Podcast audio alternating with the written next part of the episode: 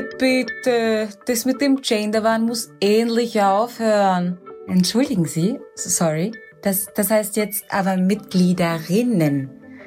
Worum geht's hier? Und was ist eigentlich das Problem? Kann nicht jeder machen, was er will? Heute geht es bei Wild und Weise um inklusive Sprache und Gendern. Mimi, Lea und ich, Fedra, versuchen möglichst viele Meinungen und viele Perspektiven ans Mikro zu bringen und lassen dabei unsere persönliche auch nicht zu kurz kommen was inklusive Sprache und Gendern bedeutet, was die Ursprünge sind, was Sprache bewiesenermaßen mit unserer Wirklichkeit macht und warum es okay ist, Fehler zu begehen, erfahrt ihr jetzt in unserer Episode. Also dranbleiben und gerne einen Daumen nach oben hinterlassen. Ganz viel Spaß beim Zuhören. Ja, dann fangen wir an, oder? Ja, ja. let's get it started. Let's, let's get it started. Wie, wer ist eigentlich auf diese Idee gekommen, dass wir zu Gendern eine Folge machen? Puh, mein Bauchgefühl würde sagen Fedra. ich weiß es nicht. Ich glaube, meine Idee war inklusive Sprache, beziehungsweise dass Sprache Wirklichkeit prägt, was für mich einfach immer wichtig war. Mhm. Und deswegen habe ich so aufgeschrieben. Ich glaube, du, Lea, hast dann gesagt, machen wir Gendern draus. Und das ist auch der Begriff, der immer wieder dagegen verwendet wird. Und ich glaube, da, darüber wollen wir eigentlich heute sprechen, oder? Das ist so Gendern, was ist das eigentlich? Und wenn man so quasi gegen soziale Ungerechtigkeit oder gegen patriarchale Strukturen kämpfen will, dann muss man auch an der Sprache ansetzen. Beziehungsweise dann die Gegner, die meinen, also Gendern und gerade dieser Gender-Stern mhm. und so Wortneuschöpfungen, die damit kommen, machen Kommunikation eigentlich unmöglich und zu einem Hürdenlauf. Genau, die Position gibt es auch. Und wir werden ist nicht meine, aber ja, wir werden sie beide besprechen, weil ich denke, es ist ein wunderbares Thema zum Streiten. Also ich glaube, selbst wenn ich niemanden zum Streiten habe, finde ich da genügend sich gegenseitig anschreiende Stimmen in meinem eigenen Kopf dazu. Ja, ich finde es auch sehr wichtig. Ja, ähm, und das Interessante ist auch, dass es immer heißt, so die Gender-Gegner, das sind dann meistens einfach so diese, diese, die typischen cis-Heteromänner. Mhm. Typische FPÖ-Wähler. Ja, genau, die gerade derzeit alle Schuld treffen und die sind wahrscheinlich eher konservativ, aber weibliche oder progressive, privilegierte Menschen äh, sind aus, äh, also auf jeden Fall dafür. Ja. Und dem wir werden jetzt ein bisschen auf den Grund gehen, aber ich würde sagen, wir fangen einfach ganz vorne an mit der Frage, was ist Gendern überhaupt? Mhm. Okay, das, das Wort Gendern beinhaltet das Wort Gender und ich glaube, das ist den meisten ZuhörerInnen klar.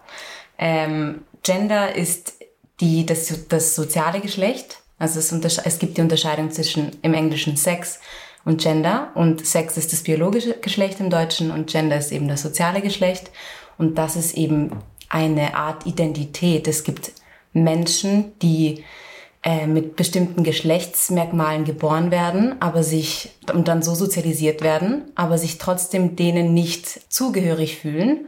Und das ist dann quasi Gender, die Identität, wie sich Menschen, welches Geschlecht sich Menschen zuschreiben und dass es nicht immer übereinstimmen muss. Das ist ganz, ganz wichtig, dass es Menschen gibt, die als Männer erzogen werden, aber sich nicht als Männer fühlen. Und das ist dann deren Gender, wie sich Menschen identifizieren. Mhm. Genau. Und was heißt dann Gendern in der Sprache? Gendern in der Sprache bedeutet, dass sich alle Geschlechter nicht nur männlich und weiblich angesprochen fühlen und inkludiert werden durch die Sprache. Das ist ein Teil der inklusiven Sprache. Mhm. Genau.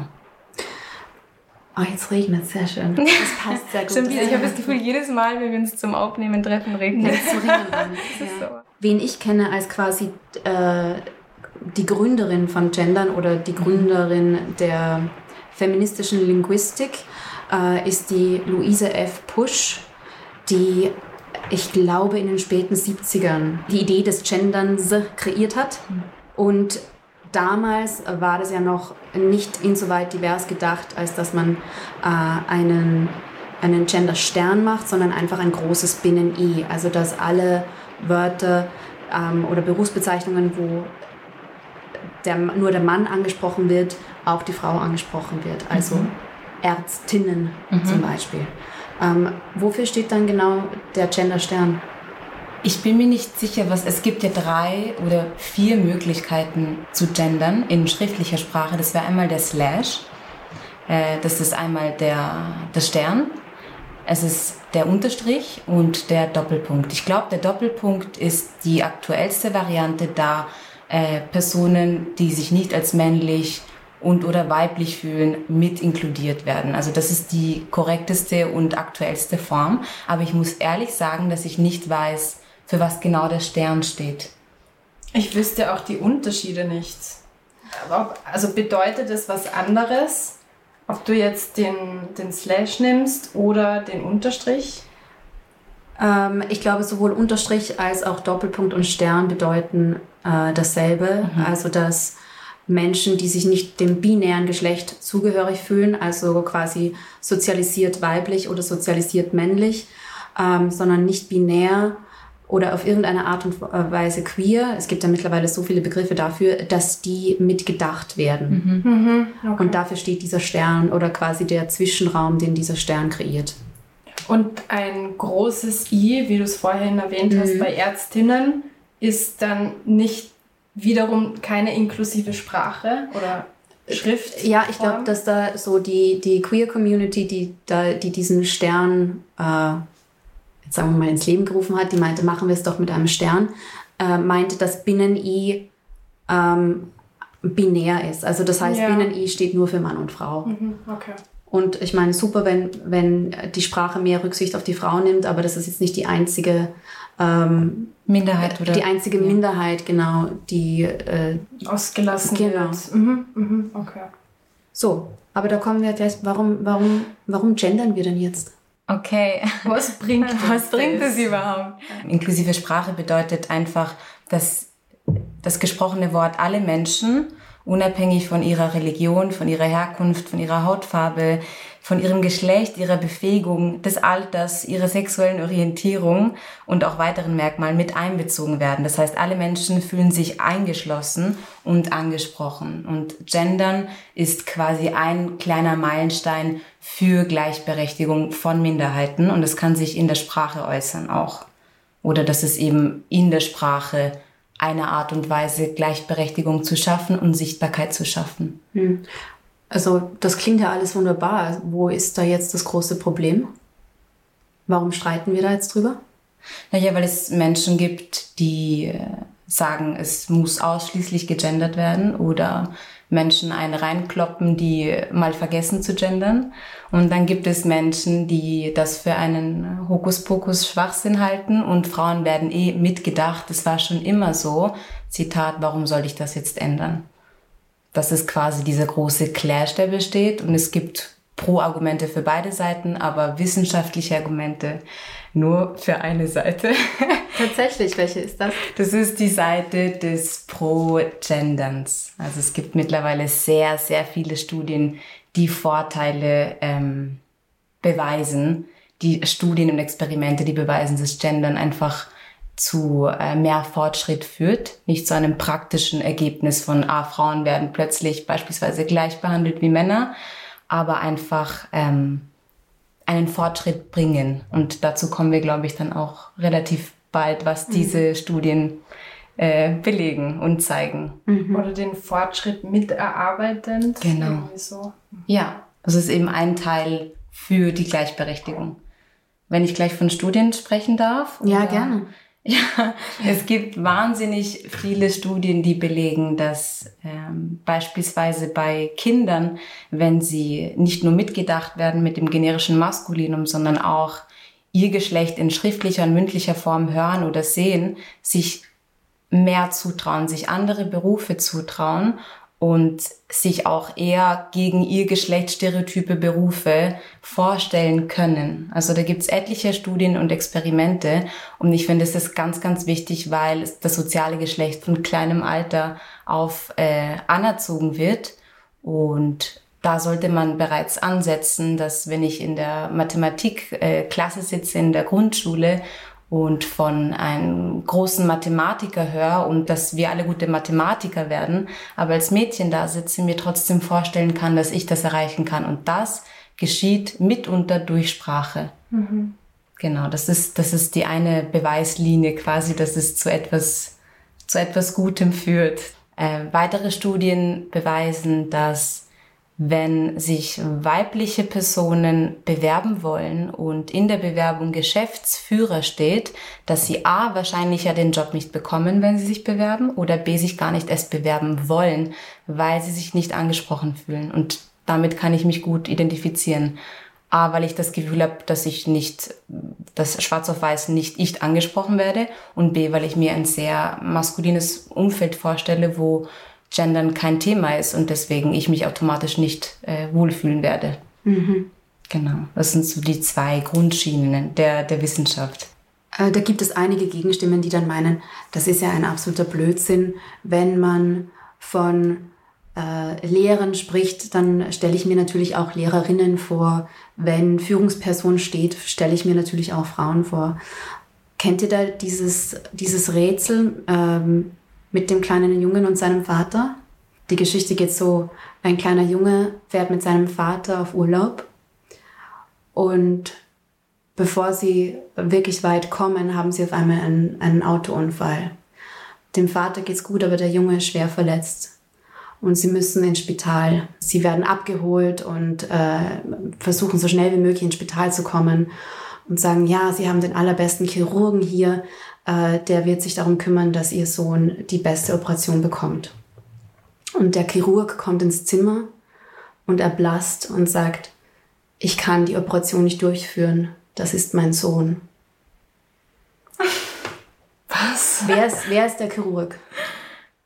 Der Chirurg geht ins Zimmer und Zitat, ich kann die Operation nicht durchführen, das ist mein Sohn. Ja. Ich muss ehrlich sagen, ich stehe gerade äh, komplett ich, auf der Leitung. Vielleicht auch, weil es eine Aufnahmesituation ist im Podcast, man eh ein bisschen aufgeregt ist, aber. Nein, äh, soll ich es aufklären? Bitte gerne. Ja, ich mich Der Chirurg cool. ist die Mutter. Ach so. Ach so. Schau, siehst du? Und wir denken keine Sekunde darüber nach. Da, mhm. da merkt man, das ist nicht inklus inklusive. Ja. Die Frauen fühlen sich nicht angesprochen. So, oh. Was, das ist geil, ich muss mir das merken. Ja. Der, das, das, das Beispiel das ist nach wie vor sehr, sehr griffig. Wobei ich auch erwähnen möchte, dass es schon auch äh, Gegenstudien gibt gegen das Gendern, äh, okay. äh, die immer gerne zitiert werden. Also zum Beispiel, dass für blinde und äh, sehbehinderte Menschen das Lesen von gendergerechter Sprache, besonders eben mit diesem Sternchen, sehr, sehr schwierig bis unmöglich ist. Ja, ja. Äh, das in einigen deutschen Schulen, dass man die Kinder mehr dazu auffordern wollte, gendern oder gendergerechtere Sprache zu verwenden und meinten, dass gendern mitbenotet wird, ja. Mhm. Und dass da dann meistens äh, Kinder aus bildungsferneren äh, Haushalten mhm. oder auch ähm, Migrationshaushalten, wo jetzt die Eltern nicht so gut mithelfen können, die Hausaufgaben zu machen, dass die da äh, deutlich schwerere, also schlechtere Noten bekommen, weil das um einiges schwerer ist für sie, mhm. weil es ein sehr, sehr, sehr komplexer Umgang mit Sprache ist. Mhm. Ja. Auch für Menschen mit Lese- und Rechtschreibschwächen oder Problemen, für diese Personen ist es auch schwieriger. Also genau. das, das ist belegt und das, das ist auch ein sehr gutes Argument. Dennoch ist es natürlich ist eine Minderheit und wenn wir von Minderheiten sprechen, die, die ja auch ähm, verteidigt werden müssen, genauso wie queere Personen oder Menschen mit Behinderung eine Minderheit sind, muss es mit einbedacht werden. Aber ich kann mir nicht vorstellen, dass auf längere Sicht keine Lösung dafür gefunden werden kann. Und ich finde auch nicht, dass Bestrafung, also gleich von der fünften Grundschule, wenn man vier Jahre was anderes gelernt hat, gleich eine schlechte Note vergeben werden mhm. muss. Es ist wichtig, die Maßnahmen und die Reaktionen nicht mit der Theorie zu vermischen mhm. und sagen, es ist falsch, weil auf der Schule in Konstanz wird es dann quasi schlecht benotet. Es ist wichtig, das den Big, Bigger Picture zu betrachten und einfach ähm, realisierbare Schritte äh, versuchen umzusetzen mit der Zeit. Mhm. Und das ist ein wichtiger Punkt, den du jetzt angesprochen hast mit dem ähm, Bildungsstatus oder sozioökonomischen Status. Für mich ist auch die Generation ein großes Thema. Ob ich jetzt einen Boomer, eine, eine männliche Person, die 70 ist, vor mir stehen habe oder eine 16-jährige Person vor mir stehen habe, ich kann nicht das Gleiche verlangen und ich kann nicht gleich reagieren. Es ist wichtig, nicht bestrafend zu sein, aber dass man einfach eine Awareness bildet und ähm, respektiert, mit wem man gerade spricht und was sich die Person auch wünscht. Und nicht gleich eine draufzudreschen, mhm. aber auch sich nicht von Grund auf dagegen zu wehren. Ja, weil du, weil du jetzt Boomer meintest, muss ich natürlich an meine eigene Geschichte zu äh, inklusiver Sprache ähm, denken. Was, was ist denn eure Geschichte dazu? Wie kamt ihr zu inklusiver Sprache oder seit wann ist das überhaupt ein Thema in eurem Leben? Oder ist es das überhaupt? Mhm. Bei mir ist es eher am Rande wichtig. Es ist mir insofern wichtig, weil ich ähm, aufgrund meiner Haltung, die ich vertrete, da ist das inkludiert und da ist mir das wichtig. Und ich gehe auch immer wieder in Diskussionen mit anderen, wo ich sie darauf hinweise oder wo ich Lob dafür bekommen habe, dass ich andere darauf hingewiesen habe zu gendern. Das bestätigt dann natürlich, aber ich ähm, erkenne schon bei mir auch, dass ich nicht die ganze Zeit gender. Also es so im, vor allem so im alltäglichen Redeflow geht es da manchmal schon auch unter. Und auch beim Schreiben, ich glaube, beim Schreiben bin ich sogar noch schlechter. ähm, lustigerweise. Ich kann jetzt gar nicht genau sagen, wann das für mich äh, mehr Wert bekommen hat oder wann das für mich wirklich spürbar wertvoll geworden ist. Ähm, ich glaube, das war so, ich habe mich einfach so in dem allgemeinen Entwicklungsstatus immer angepasst und ähm, habe dann halt immer geschaut, was ist jetzt gerade das Laufende oder das Gängige, aber die Infos dahinter, mit denen habe ich mich nicht so viel beschäftigt. Deswegen, ich wusste zum Beispiel auch nicht die Unterschiede zwischen diesem großen i, Unterstrich, Slash und so weiter. Ähm, aber ich versuche halt trotzdem Teil von, von einer modernen Bewegung zu sein und die Wertigkeiten oder die Haltung, die da wichtig sind, auch zu vertreten und mit anderen auch im Diskurs das zu besprechen mhm. oder auch zu kritisieren, wenn es notwendig ist. Du hast mir vorhin die Geschichte erzählt, wie es war, als Krankenschwester zu arbeiten oder die, die Ausbildung zur Krankenschwester zu machen. Ja. Kannst du das nochmal erzählen? Ja, das hat jetzt insofern nicht direkt was mit Gendern zu tun, aber natürlich mit, mit dem ganzen Bild dahinter und mit den geschlechterspezifischen Unterschieden. Also vor allem als Krankenschwester ist man sehr stark in diese feminine Rolle eingezwängt und äh, erfüllt dann teilweise auch irgendwelche skurrilen Fantasien von alten weißen Cis-Männern im Krankenhaus.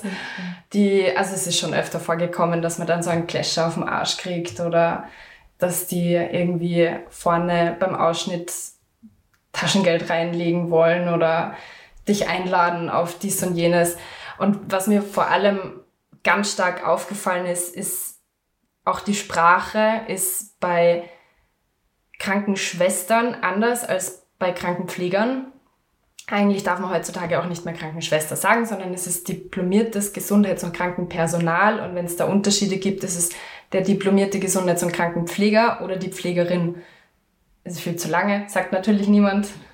Ähm, Pflegerin ist sowieso sehr untypisch, aber man ist immer diese süße kleine Schwester. Ich bin klein und blond und sehr dünn und dann war ich halt immer das süße Mausal und die liebe Schwester und die junge Schwester und da ist dann teilweise schon sehr entwertend auch gesprochen worden. Mhm. Was jetzt meinen männlichen Kollegen während der Ausbildung oder auch während der Arbeitserfahrung so nie passiert wäre. Mhm. Also habe ich schon mehrmals nachgefragt, habe noch nie eine Story gehört, denen das auch so gegangen ist. Was jetzt nicht bedeutet, dass das bei Männern nicht passiert, aber Mhm. So in meinem Umfeld hätte ich davon noch nicht erfahren. Mhm. Ich glaube, da hat sich stückchenweise aufgebaut, dass ich immer mehr auch darauf Wert legen wollte, dass wir Frauen nicht äh, so degradiert werden müssen, auch in der Form, wie man angesprochen wird. Mhm. Ja. Das macht einen riesigen Unterschied, wie man angesprochen wird. Und das sieht man, glaube ich, auch nicht nur im Diskurs über Weiblichkeit, Männlichkeit, Diversität, sondern auch in anderen Sparten, dass bestimmte Witze einfach diskriminierend sind, wie über Behinderung zu sprechen oder das N-Wort zu verwenden. Nur weil Dinge früher anders gemacht wurden, sie durchgekommen sind, heißt es nicht, dass sie gut getan haben. Mhm. Und ich finde, das ist genauso in der Sprache, wenn es um äh, Geschlecht geht, dass es einen Unterschied macht, ob ich sage, die süße Schwester, die Schwester mhm. oder die Pflegekraft. Mhm. Das ist einfach ein ganz anderes Statement. Ja, ja absolut. Also womit du meinst, dass, dass, dass Sprache sich verändern kann gegen das Argument von einigen, dass wir festhalten sollen genau. an der Sprache, wie sie jetzt ist, weil Sprache sich immer verändert. Ich finde den Begriff Krankenschwester eigentlich sehr schön, weil ich das Wort Schwester gern mag. Ähm, aber das männliche Pendant dazu nennt man eben nicht Krankenbruder. Mhm. Mhm.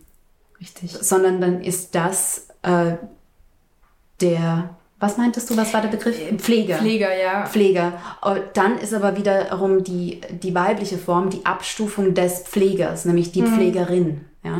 Ich habe auch ganz oft das Gefühl, dass die männlichen Bezeichnungen, egal ob es jetzt auch ein, eine Berufsbezeichnung ist, die klingt einfach manchmal viel kompetenter. Ja. Wenn du jetzt sagst, der diplomierte Gesundheits- und Krankenpfleger, dann denkst du, boah, ja, der hat was drauf und der kommt und der regelt meine Sachen. Mhm. Und, dann, und dann dahinter kommt dann die Krankenschwester. Ja. ja, die wäscht dich dann und die wischt dir dann den Hintern aus, wenn es daneben gegangen ist. das ist mir besonders in der Ausbildung ganz stark aufgefallen. Mhm. Da wird man oft in seiner Professionalität und in seiner Kompetenz schon einmal von vornherein herabgestuft, nur weil man die Krankenschwester ist. Mhm. Darf ich da gleich einen, einen linguistischen äh, äh, Einwurf machen? Bitte gerne. Äh, nämlich, wir hatten jetzt einige spannende Begriffe. Du meinst ähm, Pflegekraft. Pflegekraft, mhm. genau. Das ist natürlich äh, neutral in dem Sinn, als, als es die Pflegekraft. Ja? Und da sind wir jetzt wieder bei Personenbezeichnungen unbestimmten Geschlechts. Mhm. Und das ist total äh, spannend. Das machen sehr, sehr viele falsch. Also Personenbezeichnungen unbestimmten Geschlechts sind zum Beispiel der Gast, das Genie, die Person, der Laie, das Kind, das Mitglied, die Kraft, die Koryphäe. Ähm, und die sind eben äh, unbestimmt. Also das heißt, es ist kein Sexus dahinter, sondern nur ein Genus. Also mhm. Genus ist bei uns Maskulinum, Femininum, Femininum, Neutrum. Das heißt, die sollte man eigentlich gar nicht gendern. Der Gast, die Gästin wäre in dem Sinne nicht korrekt. Ja? Die Person, der Personär wäre auch komisch. Ja? ja. Stimmt. Die Koryphäe, der Koryphäer. Mhm. Also das hat einen absoluten Vorteil, dass es diese Bezeichnungen gibt, die eigentlich über alle diese drei Geschlechter, die wir verwenden in der deutschen Sprache, relativ ähm, neutral verteilt sind und wir alle, wir, wir sie alle verwenden können. Du, du, du kannst der Gast sein, du kannst die Person sein, du kannst die Koryphäe sein und du bist immer noch die Mimi. Genau, fühle mich auch nicht ja. ausgeschlossen. Ja. Mhm. Anders ist es dann bei, bei Personenbezeichnungen bestimmten Geschlechts. Also das wäre jetzt zum Beispiel, du bist die Tochter, du bist die Schwester, mhm. du bist nicht der Bruder mhm. oder der Vater. Mhm. Also diese Bezeichnungen, gerade im familiären, äh, die explizit auf einen Sexus hindeuten, mhm. ähm, die sind bestimmten Geschlechts. Ja? Und das Interessante ist dann, dass Personenbezeichnungen wie zum Beispiel der Student oder der Lehrer, mhm. Ähm, die kommen eigentlich, die werden äh, kreiert aus dem, aus dem Verb, also studieren, lehren. Und diese Personenbezeichnungen sind meistens äh, in Korrelation mit entweder einer Berufsform oder einer Tätigkeitsbezeichnung. Heißt, sie wurden zu einer Personenbezeichnung gemacht, also studieren der Student, mhm. lehren der Lehrer. Und früher hat man dann, weil diese Berufe primär von Männern ausgeführt wurden oder eigentlich nur Männer studieren gehen durften, wurden dann die Frauen dieser Männer zur In. Also die, die Frau des Arztes war die Ärztin. Mhm. Die Frau des Bürgermeisters war die Bürgermeisterin. Das war nicht die mhm. Profession, sondern die begleitende Person. Die begleitende Person. Also das heißt, man, man meint das als eine movierte Personenbezeichnung. Das heißt eigentlich, dass der Beruf der Arzt ist zwar ähm, Maskulinum vom Genus her, ist aber nicht sexspezifisch. Mhm. Ähm, das, er, er, wurde nur so gemacht, weil man dann beschlossen hat, wie dann mehr und mehr Frauen ins Berufsleben kamen.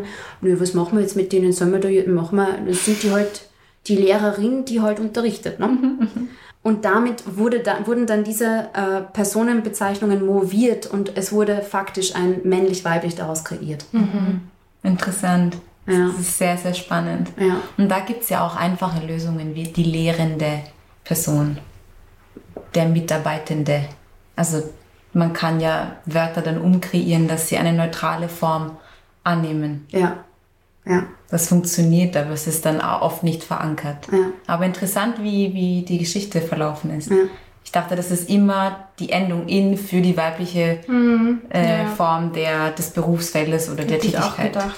Steht. Und ich muss ehrlich sagen, ich fand sie oft ein bisschen hässlich, weil ich mir dachte, warum ist das so lang? Warum steht da ein In? Ja. Ich- Einerseits muss ich mich sagen, ich, ich, ich fühle mich nicht angesprochen, wenn man sagt, der Student, der Arzt. Ich meine, ich, ich, ich habe jetzt nicht Medizin studiert, aber ich, ich fühle mich auch nicht als der Wissenschaftler. Ich fühle mich als die Wissenschaftlerin. Und das In stört mich trotzdem. Ja, weil es alles mit Gewohnheiten zu tun hat. Ja. Essgewohnheiten, Schlafgewohnheiten, Sprechgewohnheiten. Mhm. Aber das kann man sich wieder umgewöhnen.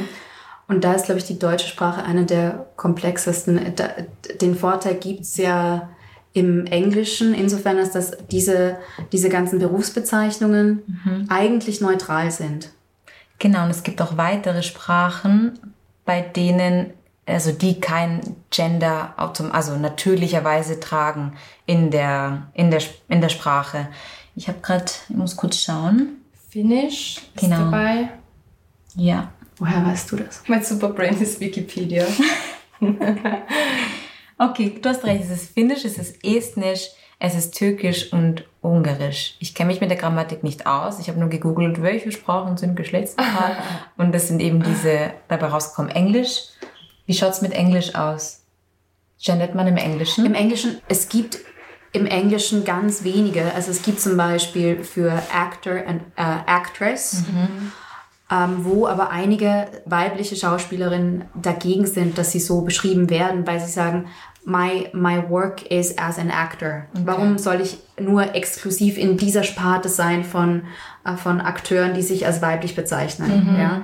Oder auch wenn ich einen Oscar will, will ich nicht den Oscar, weil ich die Beste in der, äh, unter dem weiblichen Sektor bin, sondern die Ja. Beste von allen. Das ja? verstehe ich aber auch, weil wenn die komplette Sprache nicht darauf ausgerichtet ist und dann highlightet man diesen einen Bereich und sagt, das ist die weibliche m, Form, dann sticht das einfach raus Genau. und das kann zu einem negativen Gefühl statt zu Ja. einem Gleichberechtigkeitsgefühl führen. Ein anderes Beispiel ist äh, zum Beispiel der Begriff Prime Minister. Ähm, da hätte man, wie in der England zum Beispiel, Margaret Thatcher zuerst zum ersten Prime Minister wurde. Nicht, dass ich ein großer Fan bin, aber man hätte den Begriff movieren können und Prime Ministress draus machen können. Ja. Wurde nicht gemacht. Demnach ist der Begriff nach wie vor neutral. Okay, okay. Äh, interessanterweise war in Deutschland kurz vor Fall der Mauer in der DDR waren im Gegensatz zum Rest von Deutschland, wo ungefähr 50 Prozent der äh, Frauen gearbeitet haben, haben 95 Prozent in der DDR gearbeitet. Und die meisten von ihnen haben nicht die movierte Personenbeschreibung angenommen. Also sie haben von sich selbst nicht als Lehrerin gesprochen, sondern als Lehrer. Okay. Und warum glaubst du, ist das so? Ah, Ich bin mir nicht sicher, was da die, äh, was da, inwieweit das kommunistische Manifest was damit zu tun hat, aber ich glaube, dass wir das schon hätten machen können in der deutschen Sprache, dass wir diese Begriffe äh, zu, zu einem Neotrum generieren.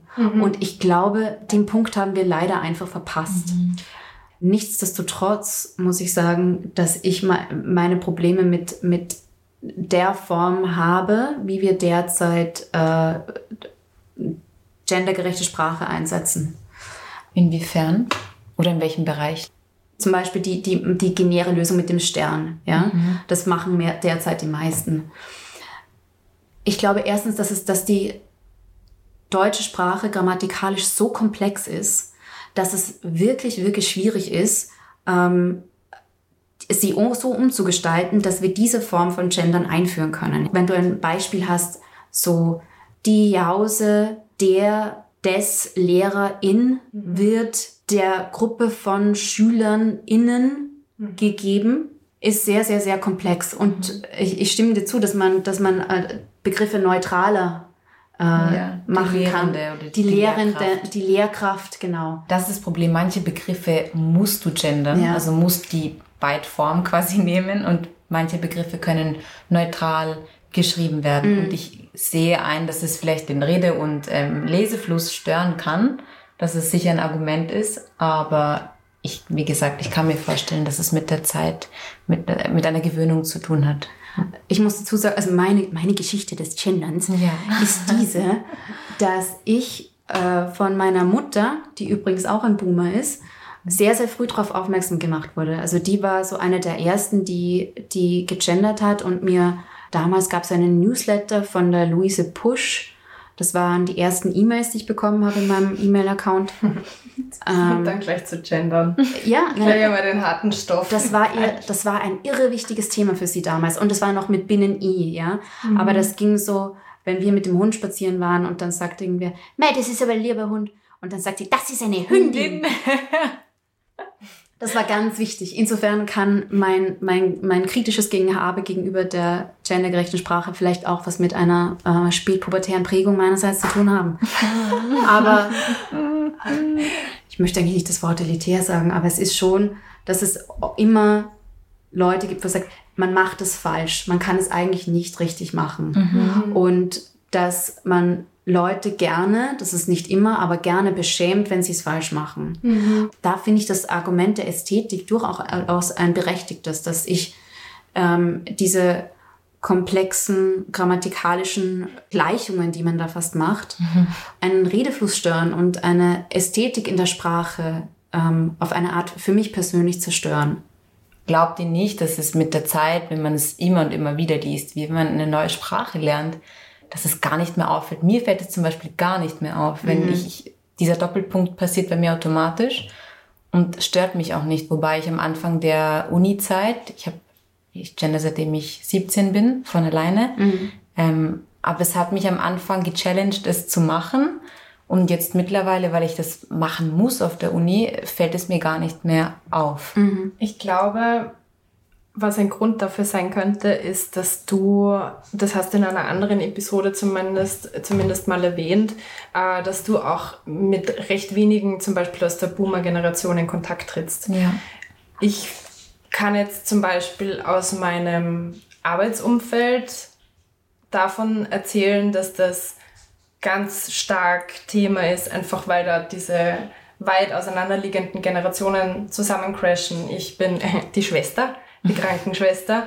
Und da kommt man natürlich mit allen verschiedenen Menschen zusammen und arbeitet mhm. mit denen auf, also arbeiten jetzt im Sinne von entweder Patient, Patientin oder ähm, Kollegen, die Kolleginnen, die, ähm, mit denen man sich dann zusammensetzen muss. Und da gibt's Generationen von bis und mit Migrationshintergrund und mit, äh, also ja, alle möglichen Hintergründe und Umstände. Und da gibt's einfach schon, merke ich, massive Unterschiede. Und was ich ganz oft höre, ist dann dieses, ja, fühlst du dich ausgeschlossen, wenn wir jetzt die äh, Ingenieure sagen? Fühlst du dich ausgeschlossen? Mhm. Und dann ist meine Antwort schon, nein, fühle ich mhm. mich ja. nicht. Ganz klar. Aber gleichzeitig, und deswegen, ich stehe so ein bisschen in der Mitte, deswegen würde ich dir, Lea, auch ganz klar zustimmen, ich stehe voll ein für das, für den Gedanken und die Haltung, die da vermittelt werden möchte. Aber ich finde auch, dass es oft ein bisschen komplizierter wird und ich mich jetzt persönlich nicht ausgeschlossen fühle, wobei ich dazu erwähnen muss, ich fühle mich wahrscheinlich nicht ausgeschlossen, weil ich es gewohnt bin, weil das eh normal ist. Wie du sagst, das ist ja. die Gewohnheit. Wo mir jetzt ein bisschen, mich hat das vorher echt, also ich werde, glaube ich, lange drüber nachdenken, mhm. über diese Story, die du erzählt ja. hast, weil, also automatisch, du bist in dieser Geschichte drin und dann wird von dem Chirurgen gesprochen und automatisch, also ich hätte nicht dran gedacht, dass es auch eine Frau sein könnte. Ja. Eh voll logisch irgendwie ja. im ja. Nachhinein. Und das macht's wieder, zeigt's wieder ein bisschen mehr. Aber ich stehe da auch manchmal mhm. in dieser Mitte und gerade mit Personen von älteren Generationen habe ich dann schon manchmal Diskussionen, wo ich mir denke, ach du Scheiße, Du mhm. hast sowas von kein Interesse, dass sich irgendwas verändern könnte, nur mhm. weil du in deinen gewohnten Denkweisen drin bleiben möchtest, weil du denkst, dass die besser sind. Mhm. Wo dann auch so Argumente, wie kommen wir jetzt, lassen wir mal die Kirche im Dorf und das hat ja, das ist ja alles lächerlich und, und dieser Feministenterror und Gender-Terror, das bringt, wo führt uns das noch hin? Wir haben wichtigere Dinge zu besprechen. Mhm wo bei mir dann immer die Frage aufkommt, warum ist das so ein massives Streitthema. Ja. Warum muss das so, also bis zum Blut gestritten werden? Ja. Weil die Frauen halt mehr für sich, mehr für sich, wie soll ich sagen, einfordern. Mhm. Das ist ja auch das Interessante, was wir da äh, gesehen haben mit dem äh, Gesetzesentwurf von der Justizministerin äh, Sadic, dass sie meinte, sie verwendet nur die weibliche Form und alle Männer sollen einfach mit gemeint sein, ist interessanterweise auch eine Herangehensweise von Lise Pusch, die meinte, ja natürlich, wir können doch einfach nur die weibliche Form nehmen, weil die Männer hatten jahrhundertelang äh, die Möglichkeit, dass sie da repräsentiert werden. Warum jetzt auch nicht wir? Also jetzt das generische Femininum. Aber genau. dann ist ein riesiger Aufschrei. Und dann fühlen sich viele Menschen exkludiert. Und zu Recht, weil wenn man mit der weiblichen Form spricht, werden nur Frauen angesprochen. Ja. Aber andersherum, weil es Jahrzehnte, Jahrhunderte lang schon so war, ist es kein Problem. Aber es gibt etliche Experimente. Ich komme wieder mit meiner Quellenscheiße Bitte. an.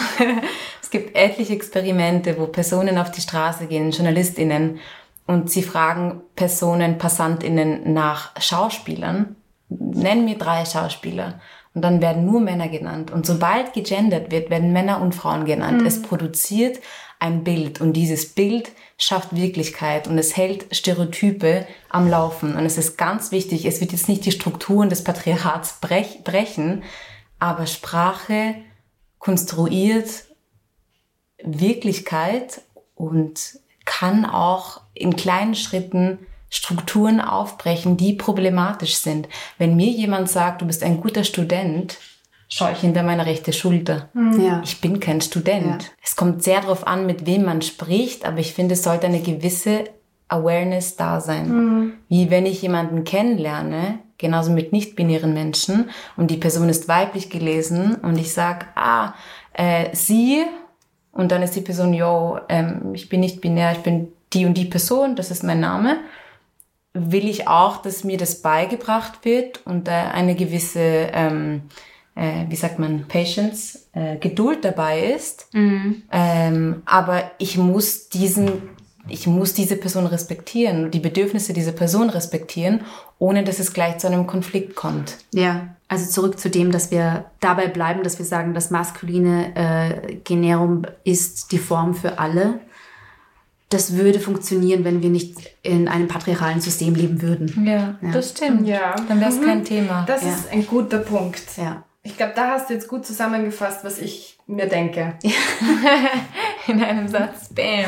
Das freut mich. Ich glaube, was ich für mich dazu sagen kann, in dieser Neuschöpfung, wir machen die Sprache quasi komplexer mit einer politischen Bemühung. Mhm. Einerseits wäre es wunderbar, wenn man sich auf eine, eine gute Form einigen kann, die vielleicht zum, zunächst zu komplex sein mag. Ich kann mich damit anfreunden. Ähm, aber dass man auch Fehler machen darf. Genau. Ich glaube, das ist das Allerwichtigste. Das ist sehr, sehr wichtig. Du kannst vorsichtig sein, du kannst empathisch sein, aber du kannst es nie dezidiert richtig machen, weil du nicht weißt, was die Person denkt. Und deswegen denke ich mir, muss es da in, in den Bemühungen, dass wir Gesellschaft offener und diverser machen, auch mit Sprache, die Erlaubnis geben, dass wir so viele Fehler wie möglich machen dürfen, mhm. miteinander und daraus zu lernen. Ja, und das ist auch deswegen so wichtig, weil wenn die Reaktionen auf Fehler so bestraft werden, so unterstrichen werden, und das ist das größte Gegenargument, also gegen das Gendern, mhm. es ist wichtig, die Nerven zu behalten und im Dialog zu bleiben und die Kluft nicht weiter zu öffnen, weil wenn man gar nicht mehr im Dialog sein kann, dann ist alles verloren. Das ja. ist, glaube ich, das, das Allerwichtigste. Ja. Aber ich glaube, da gibt es so viele Themen, die jetzt angesprochen wurden, die wir auf jeden Fall nochmal in einem anderen Kontext diskutieren werden. Ja, auf jeden Fall. Habt ihr jetzt noch irgendwas äh, in eurem Herzen, das raus muss in die Podcast-Welt? Wir sind alle toll. das ist mein Ende. Wir sind alle liebenswert.